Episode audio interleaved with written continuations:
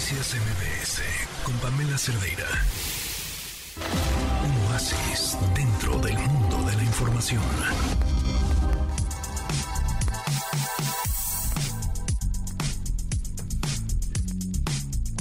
Cuatro con 49 minutos. Adán, ¿cómo estás? Buenas tardes. Hola, Pam, muy buenas tardes. Pues muy feliz de saludarte y también de hablar de libros. Y fíjate que hoy voy a hacer una recomendación que en realidad son tres. Ok. fíjate, la primera es que este libro lo escribe una eh, poeta mexicana que se llama Sara Uribe, de quien recomiendo ampliamente Antígona González. Es un poema hermoso, Pam, eh, sobre la desaparición de las mujeres, sobre cómo se pierde una mujer y sobre todo lo que se debe hacer con las víctimas. Es un poema sobre esta violencia y tomada de una forma bellísima este, este libro lo escribe ella y lo ilustra Verónica Herbert Viquechi, que también es escritora, a la vez que ilustradora. Ella tiene una novela bellísima que se llama Conjunto Vacío.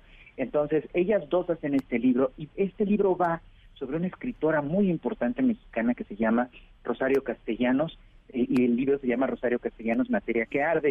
Y fíjate que está hecho de una forma muy inteligente, Pam, porque a partir de los poemas y de las líneas de las novelas de esta escritora y con una ascendencia chapaneca que habla muchísimo de la selva, con novelas como Balón Canán, una poeta increíble, van eh, a partir de sus, de sus libros, de sus frases, de sus diarios, de sus cartas, de sus poemas, contándonos la vida de ella. Entonces, es un ejercicio de biografía, por un lado, pero también de estas mujeres, de decir, esto nos influencia de esta maravillosa escritora.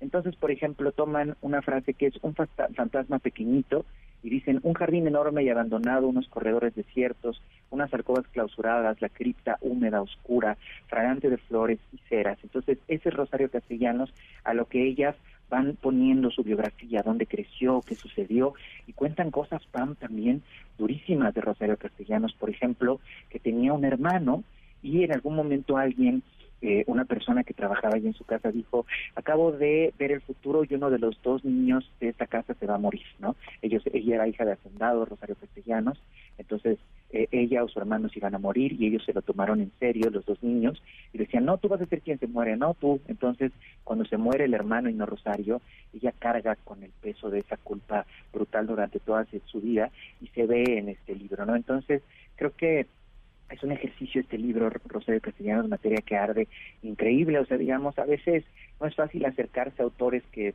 pues su obra la escribieron hace más de 50 años o 50 años, y esta recuperación de decir, mira, es que aquí este poema lo hizo por esta parte de su vida, esta parte de su vida influenció en todo esto. También hay que decir que Rosario Castellanos tuvo una vida durísima. Ella se murió en Israel, electrocutada en la tina de baño, y su historia amorosa fue por demás eh, brutal, ¿no? Hay una película que se llama Los Adioses, eh, de Natalia Beristain, eh, la pueden ver sobre la vida de Rosario Castellanos.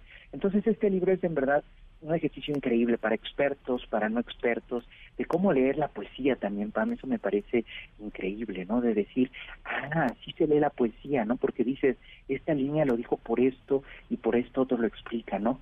Eh, no te despidas nunca, dice una línea de Rosario Castellanos, porque el mundo es redondo y perfecto.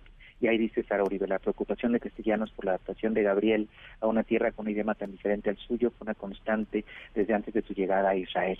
Entonces va poniéndole carne, cuerpo a los poemas, a la vez que la vida también se va volviendo poética. Entonces es un libro hermoso, muy fácil de leer, por cierto, Pam, porque te va contando las historias de vida, la biografía y te va dando las bellezas perlas de la literatura de Rosario Castellanos. Entonces, por eso yo leo este libro con pasión y además celebro que se les ocurran cosas tan hermosas como este homenaje que hacen Sara Uribe y Verónica Herbert a la maravillosa escritora Rosario Castellanos. Oye, me encanta, me encanta la idea y escuchamos, Adán, las recomendaciones del público. Por favor, claro que sí, Pam.